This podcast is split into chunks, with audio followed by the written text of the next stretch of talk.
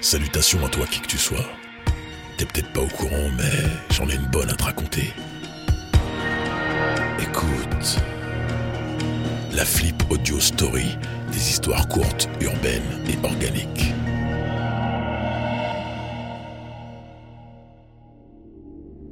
C'est comme ça et pas autrement. Clic, clac, clac, clic, porte fermée, serrure tournée, allez à Jacta Est. La jeune femme se retrouvait coincée dans ses 11 mètres carrés. Derrière le mur de la chambre contiguë au salon, elle entendait les voix masculines et féminines se répondre, le ton monter et descendre, les explosions phoniques de son mari, calmé par sa belle-mère. Quelle bande de faux culs, pensa-t-elle. Dans cette famille, tout le monde parlait en mal de tout le monde depuis qu'elle les connaissait, et là, elles y allaient de leur miel à se beurrer la raie l'un l'autre. Il n'y avait pas d'amour ici. Il n'y en a jamais eu. Ces pions se dominaient mutuellement selon leur intérêt et la période, ne maintenant une cohésion apparente que pour en ceux qui les regardaient en souhaitant leur chute, c'est-à-dire les autres familles, les autres clans et tous les picassiettes dont ils étaient entourés depuis toujours. Le respect de règles archaïques qui tournaient à l'obsession avec le seul souci de ne pas perdre la face était l'alpha et l'oméga dans cette maison, dans ce foyer étendu, dans ce pays et en fait, dans toute cette société.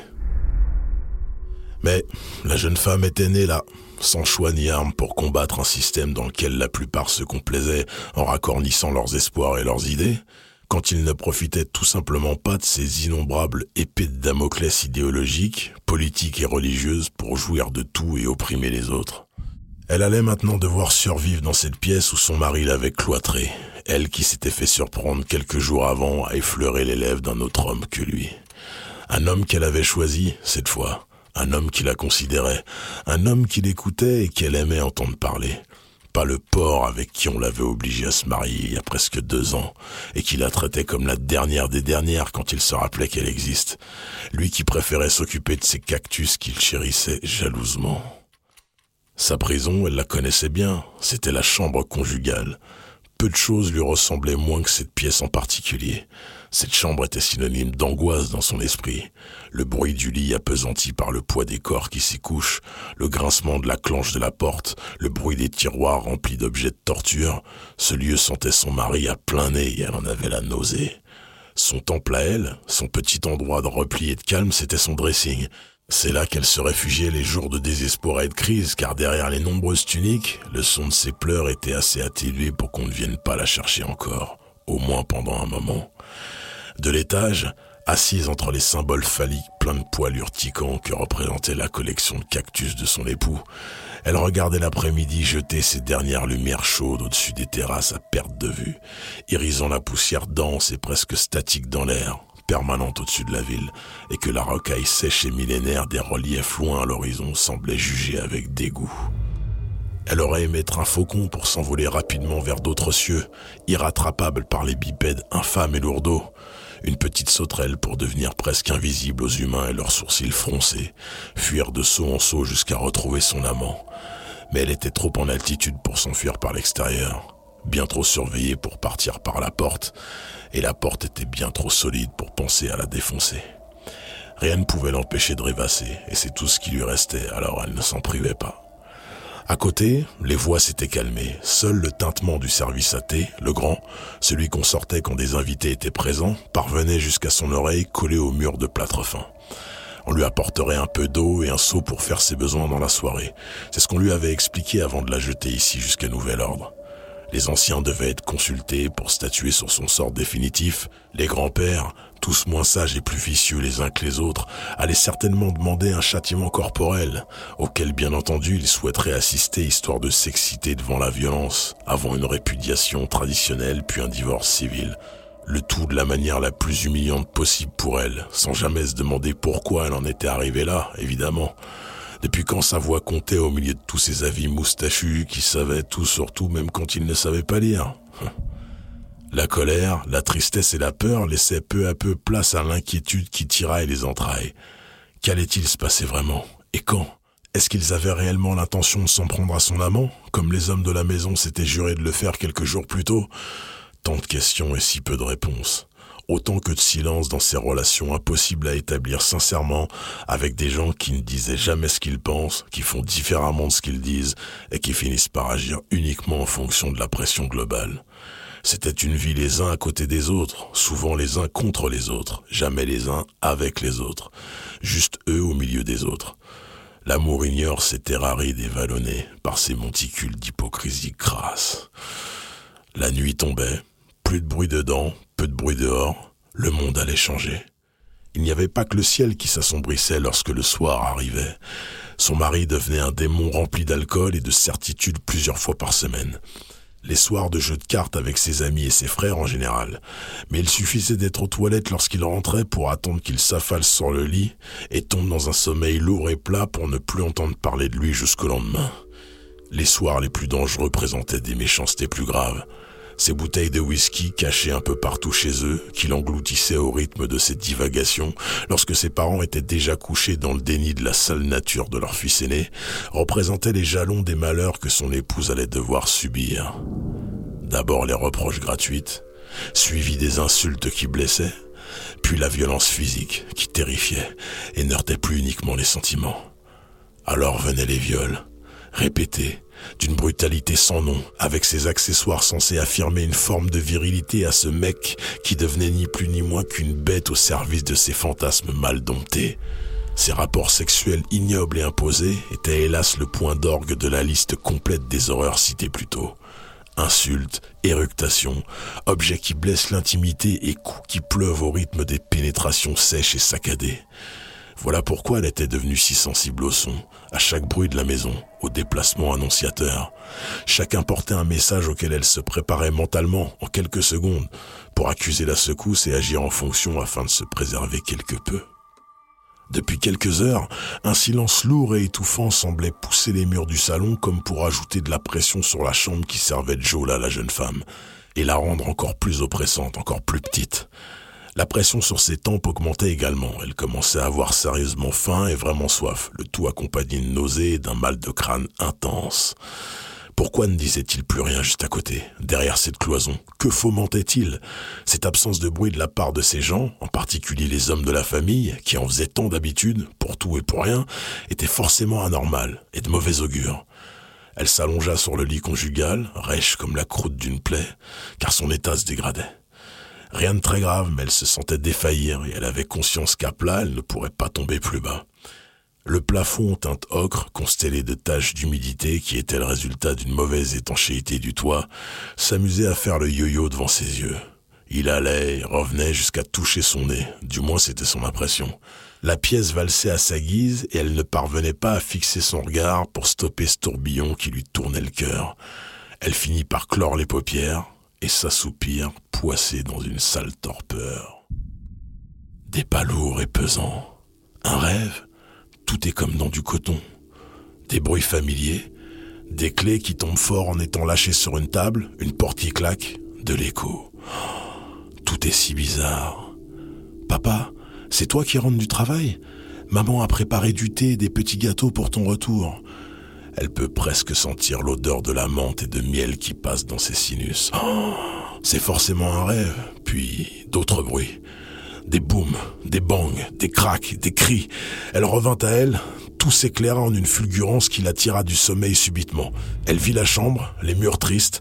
Elle entendit son mari qui hurlait dans la pièce à côté. Juste le temps pour elle de tourner la tête encore allongée sur le lit pour ne pas s'étouffer dans le demi-litre de bile qu'elle rejeta par la bouche et les narines.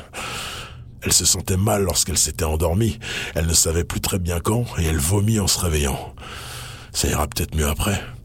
Mais avant qu'elle pût commencer à interroger son corps pour faire un rapide état de ce dernier, le liquide noir encore aux lèvres, elle entendit la serrure de la chambre s'ouvrir avec vigueur, chaque tour de clé comme un éclair qui foudroie son être tout entier. Son mari ouvrit la porte en fureur, le visage en pourpré de colère, la barbe hirsute, et sans qu'elle n'ait eu le temps de se relever, l'homme lança le maître ennemi de cuir rigide qui composait sa ceinture, boucle métallique en avant. Elle reçut le coup de fouet orné de son fer en pleine poitrine, et le choc lui coupa le souffle pendant plusieurs secondes. Les bras velus du mari saisirent ses chevilles et dans un torrent d'outrance verbale, il la jeta du lit comme un fétu de paille.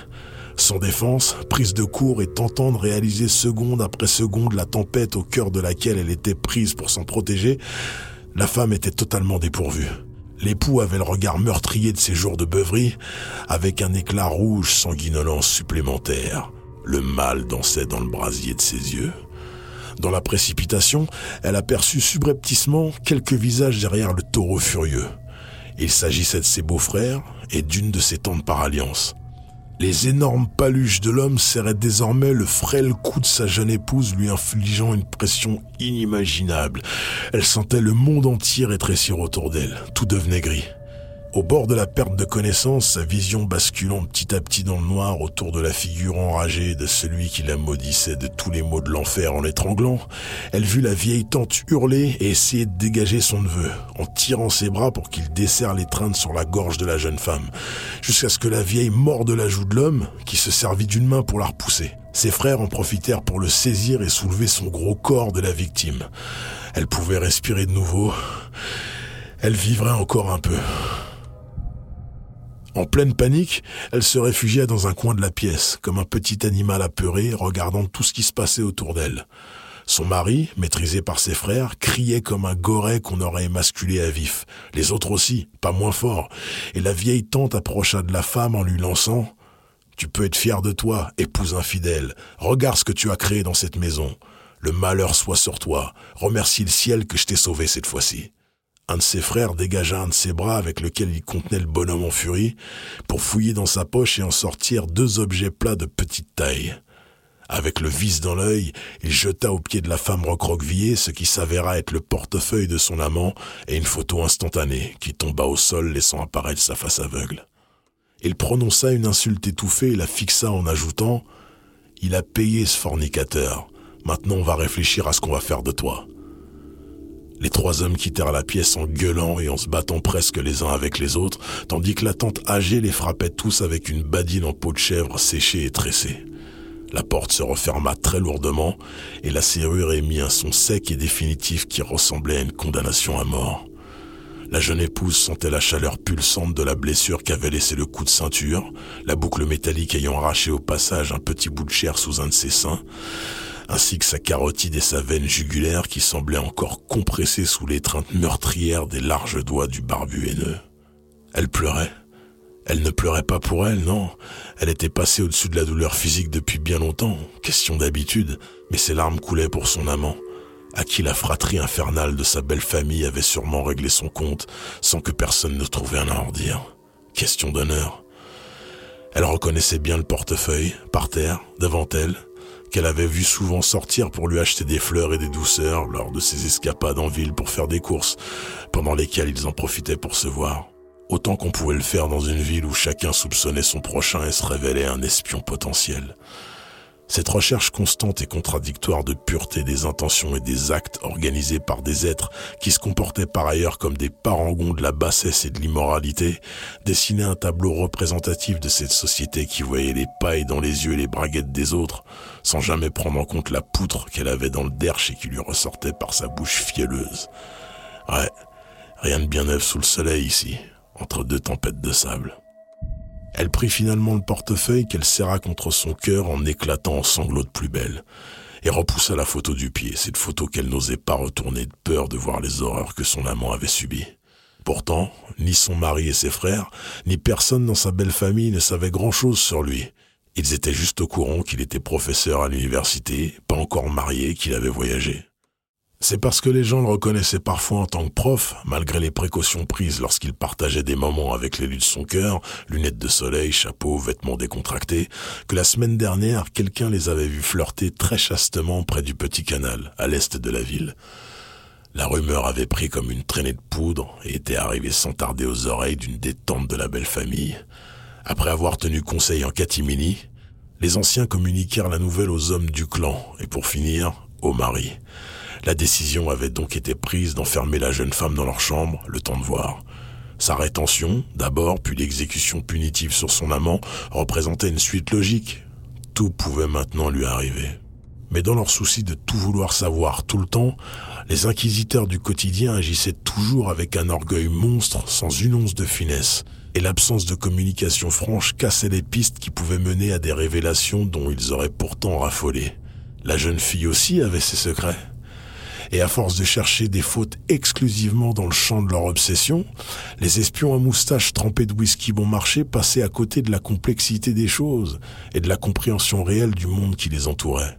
Son amant, Hakim, elle le connaissait depuis très longtemps et personne n'en avait jamais rien su. Il se fréquentait bien avant que la décision soit prise pour elle que son destin doive se lier à cette famille riche de policiers corrompus étendue à des notables bourrus.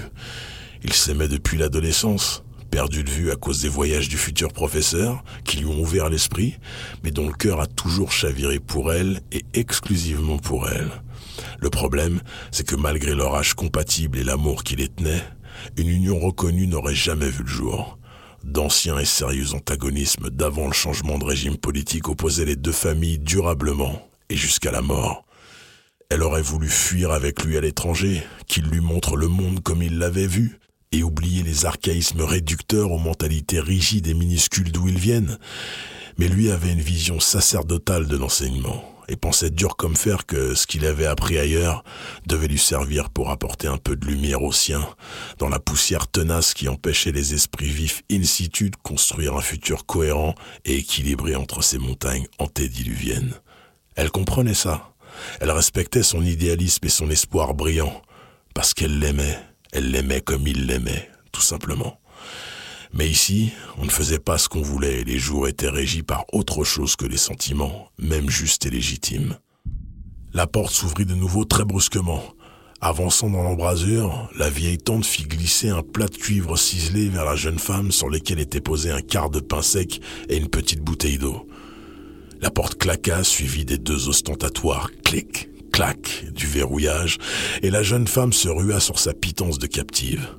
Manger lui permettrait d'avoir les idées un peu plus claires. Les glucides du pain et la fraîcheur de l'eau pénétraient son sang en rassurant son organisme sur sa survie à court terme. Sa tristesse, sa douleur, sa colère, tout se mélangeait en une humeur guerrière, désespérée mais courageuse, prête à faire des miracles comme des folies pour s'en sortir. Elle prit finalement la photo Polaroid qui gisait sur le carrelage froid de la chambre. Elle la retourna. Le visage tuméfié et semblant d'Hakim cachait son expression. Elle distinguait la petite chaîne en argent autour de son cou à laquelle était accroché un minuscule pendentif en forme de fleur. Cette fleur qui la représentait, elle, lui avait-il dit un jour de romance et de pluie au milieu des sauges mauves et parfumés. Alors c'était comme ça, les porcs de sa belle famille détruisaient systématiquement tout ce qu'elle aimait, tout ce qui la représentait, tout ce qu'elle était. Elle prit la décision la plus dure de sa vie. Elle s'apprêtait à faire quelque chose de fou, de dangereux, mais qu'elle jugeait nécessaire. Parmi les secrets de cacher la jeune femme, en était un qui déchirait son âme depuis quelques mois. Personne chez elle ne l'avait remarqué puisque personne n'était attentif à ce qu'il fallait vraiment. Elle était enceinte. Elle bandait son ventre pour que la proéminence apparaisse peu à la vue de ceux qui l'entouraient. Cet enfant, qu'elle ne désirait pas le moins du monde, était bien celui de son mari, qui la violait plusieurs fois par semaine.